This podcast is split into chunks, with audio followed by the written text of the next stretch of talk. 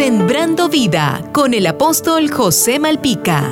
Vivimos en un momento muy difícil para nuestro país. El temor a la escasez de alimentos, las medicinas y la inseguridad física es el día a día de las personas. Largas colas para conseguir los alimentos va produciendo un estrés, un desgaste físico que afecta la salud física y mental del pueblo. ¿Qué hacer ante esta realidad? Yo le respondo como cristiano que soy. Usted necesita agarrarse de Dios en la persona de Jesús. ¿Sabe por qué? Porque Él ha dicho, separados de mí, nada podéis hacer. Si usted entiende esto, sabrá que no depende ni del gobierno ni de la oposición para conseguir los alimentos. Sencillamente porque ellos no son Dios. Son hombres como usted y como yo, con limitaciones, necesidades y carencias. Usted tiene que entender que Dios es sobrenatural que Él es el mismo ayer y hoy por los siglos, que Él no cambia nunca y que desea lo mejor para usted.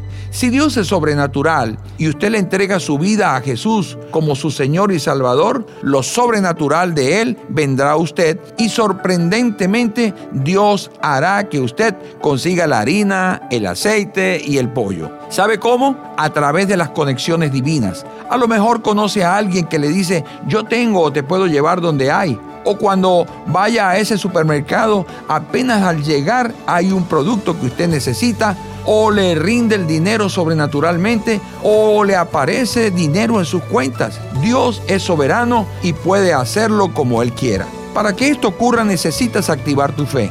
Pero tu fe no se activa sola, sino cuando recibes a Jesús como tu Señor y tu Salvador. Recíbelo hoy y activa tu fe. Jesús te dice, no te dejaré ni te desampararé.